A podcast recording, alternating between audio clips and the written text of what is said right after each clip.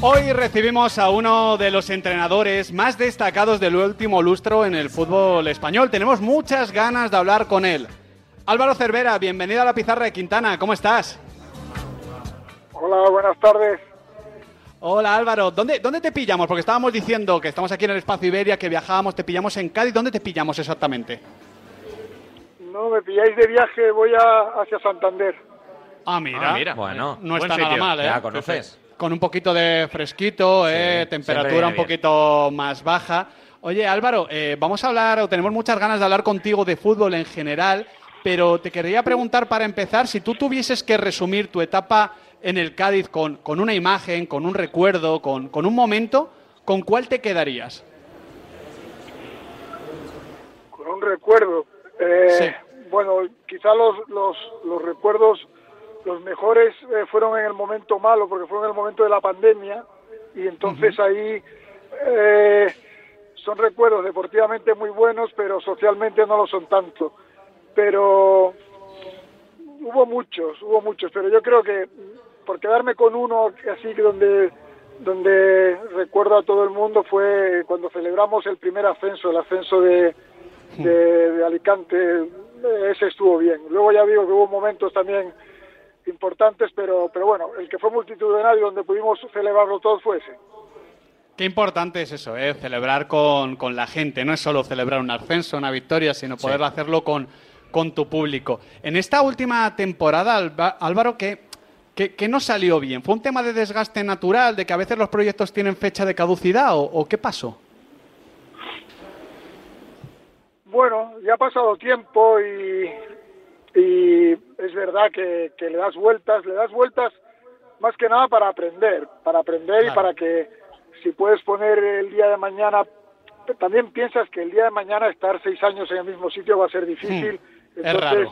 lo que, lo que lo que puedas sacar en claro difícilmente te va a poder pasar, pero sí es un poco esa frase que has utilizado tú de, de desgaste natural, hubo un poco de desgaste natural también y hubo un poco también de, de trabas que no supimos eh, que no sup- que, que- que intentamos ponerle remedio cuando quizá ya no lo tenía ¿eh? Me- pero pero sí el desgaste natural seguramente sea lo más acertado ¿Cómo ha sido tener que esperar mm, prácticamente 10 años para volver a entrenar en primera división, Álvaro? Porque al final tu, tu oficio, tu trabajo es el mismo en la segunda división B, en cualquiera de los grupos en los que estuviste, que creo que estuviste en todos, que en la Liga Smartbank, que en primera división, en la ambición, las ganas, la emoción, siempre es la misma. Pero al final el reconocimiento es diferente y estar una década entre esos partidos que estuviste en el Racing y tu etapa en el Cádiz parece bastante tiempo. Sí, pero realmente mm, reconocimiento, pues bueno, pues habrá gente que, que, que le guste más o le guste menos. A mí reconocimiento me gusta eh, en lo que hago y en la gente que está alrededor de lo que hago y, y que salga bien. Eh, tú lo has dicho perfectamente, eh, somos entrenadores, o yo por lo menos soy entrenador. Mi trabajo es ser entrenador. Eh, ¿Que me gustaría ganar una Champions? Por supuesto. ¿Que me dejaré la vida en ello? Pues no. Yo me dejaré la vida en poder trabajar todos los días, en, en ser feliz haciéndolo, en hacer feliz a la gente con la que trabajo. Y bueno, y cuanto más arriba, pues no más reconocimiento tendré. Cuanto más arriba, pues estaré más contento porque me estará saliendo mejor y porque seremos mejores todos los que trabajamos, los que el entrenador, los jugadores, la afición. Pero no no no, no me hago la idea de, de más allá, ¿eh? no no no no busco quizá eh, pu- puedas pensar pues pues es poco ambicioso. No, no, soy muy ambicioso en lo que hago, pero no soy irrealista o, o busco más allá de lo que de lo que realmente tengo los pies en el suelo, sé dónde estoy, intentaré llegar lo más arriba posible, pero sin dar sin saltar, más o menos hay que hacerlo caminando todo, un poquito a poco. Ahora sin, sin equipo, Álvaro, ¿cómo aplicas tu lema la lucha no se negocia? No sé si quizá formándote, intentando pulir ciertas cosas a nivel de, de entrenador. Bueno, la lucha no se negocia, eso es, ese es un lema que está que, que es bonito, además lo, lo recuerdo muchas veces para muchas Sí, lo recuerdo muchas veces para muchas cosas, y me lo recuerda mucha gente. Ahora mismo, bueno, pues eso, la lucha no se negocia, hay que seguir peleando, hay que seguir peleando en, muchos frentes, hay que pelear pues para que el día que salga algo estar preparado, hay que pelear por lo que dejaste atrás, eh, eh, que todo se reconozca como como tuvo como como como, debía haber sido hay que no hay que dejar de pelear por lo que es tuyo y no te y te lo quieren quitar pues pues por muchas cosas en la vida en el mundo del fútbol pega mucho pero también pega en la vida en la vida en la vida normal y bueno es, es yo, yo no lo he utilizado mucho el lema, pero quizás lo utilizo ahora más que estoy fuera que cuando estaba Exactamente. En ese sentido, claro, estando ya en verano, eh, esperas esa llamadita, esperas que suene el teléfono, estás tranquilo. ¿Cómo vives esos eh, breves periodos de tiempo en los que un entrenador está sin trabajo? Porque por suerte, Álvaro, tú te has hartado a currar. Sí, yo he trabajado todos, casi todos los años, algún año me ha tocado esperar. Eh, no estoy nervioso, no, no, es, eh, no estoy nervioso porque tengo bastante tiempo en el fútbol y bastante edad como para saber que el fútbol eh, lleva un camino y, que no lo puedes obligar a nada. Esto se maneja pues por resultados, por afinidades, por, por, eh, por conocimiento, por muchas cosas. Y bueno, hay que esperar uno del momento, que puede llegar antes o puede llegar después.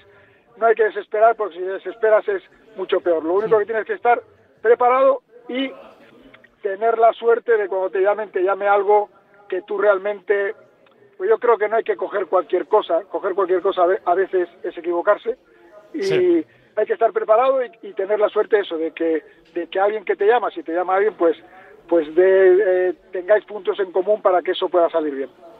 Hablando un poco de, fútbol, ¿Álvaro Cervera siempre tiene un método que aplica en sus equipos o depende del club, de la idiosincrasia, de los futbolistas, del contexto para entrenar de una manera u otra? Porque la etiqueta de, entrenador defensivo la tienes y no sé si se puede convivir con ella de una manera más natural. Bueno, la etiqueta de entrenador defensivo me la he puesto yo. Me la he puesto yo para que... o sea, ¿estás cómodo con ella? No, no porque, porque si no te la ponen los de fuera y cuando te la ponen los de fuera eh, intentan agredir con ella. Entonces, si te la pones tú, ya el que te lo diga no agrede, ya está. Pero eh, no tiene tanto de realidad como parece.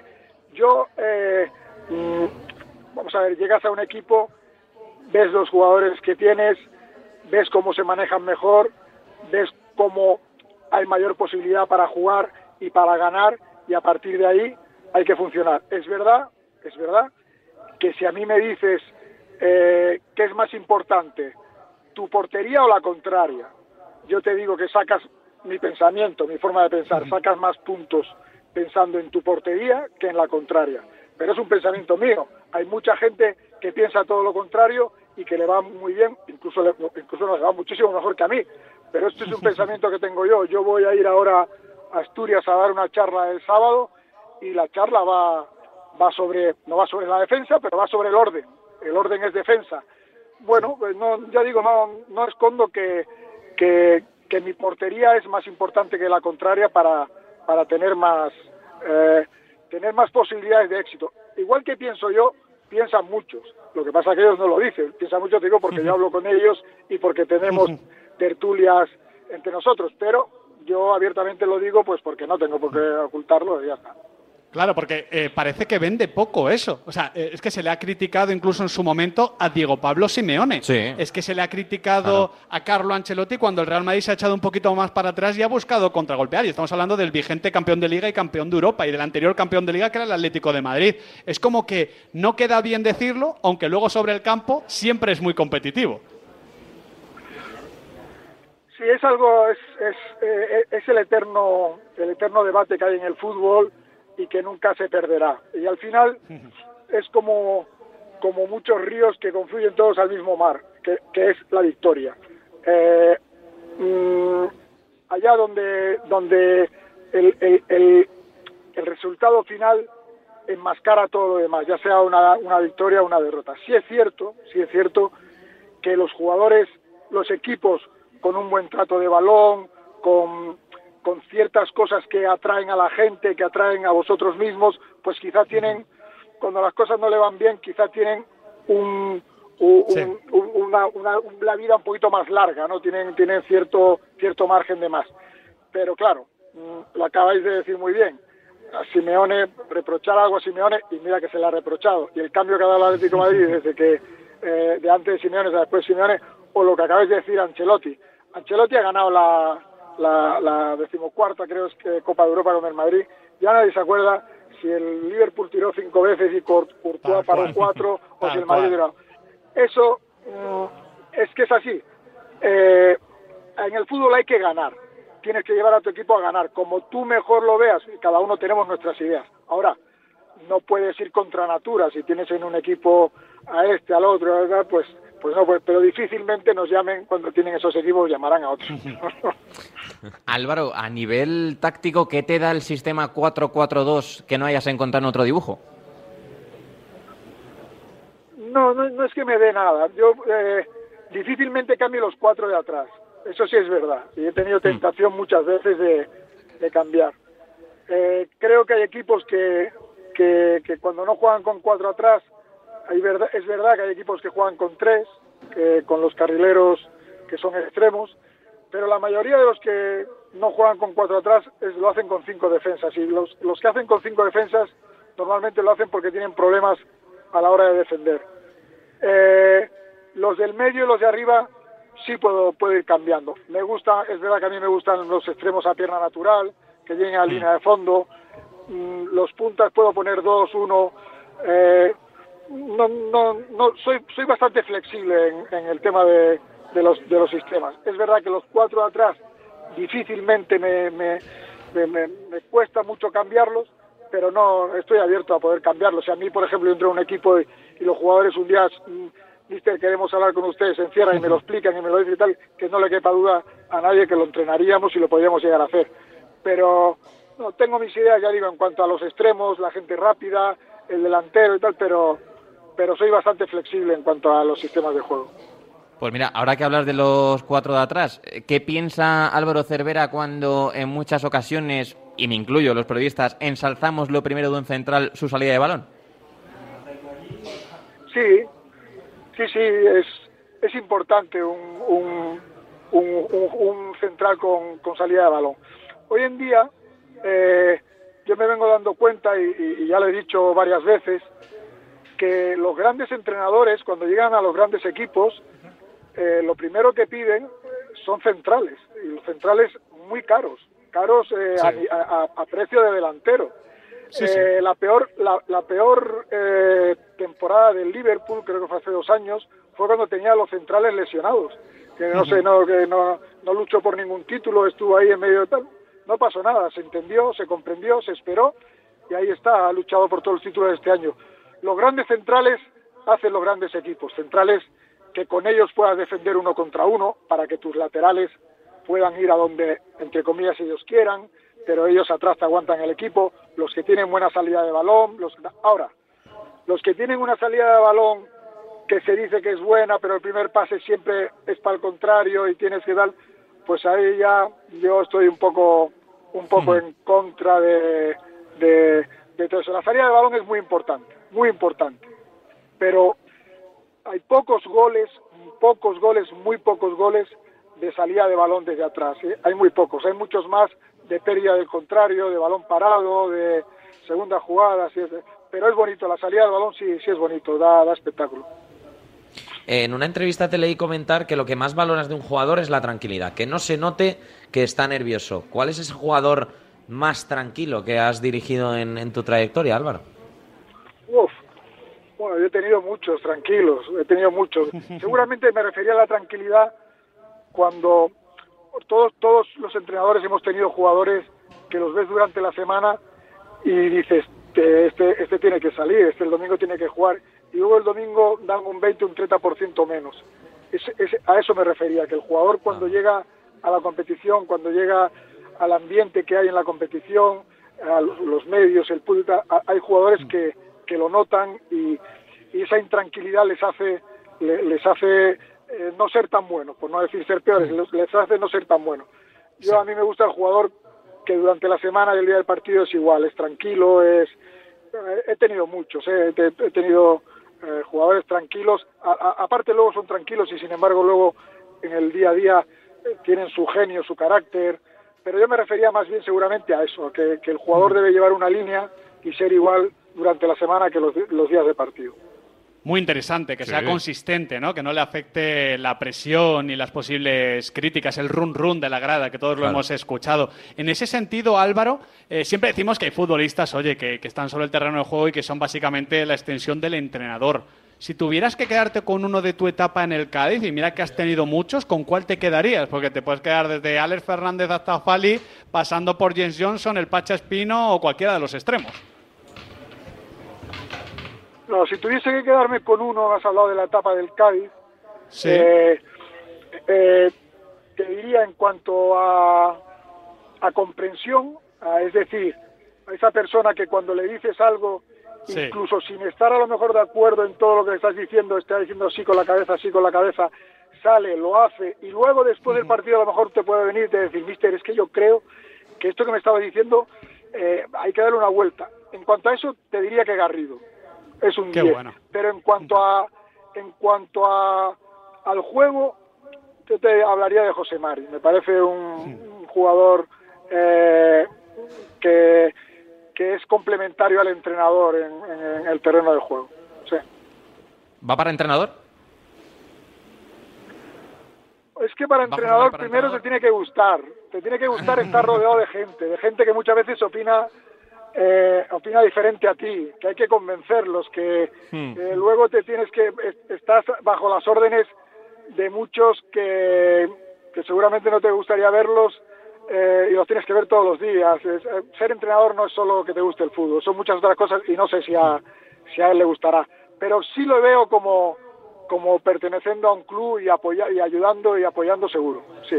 Pues mira, ahora que hablas del poder de convicción del entrenador, tú que fuiste extremo, antes decías que a ti te gustan los extremos a, pie natural. Ya para cerrar, Álvaro, ¿tú cómo convences al extremo que te llega al equipo de que lo primero es que hay que currar, que hay que recuperar muchos balones en banda y, cerrar bien por fuera?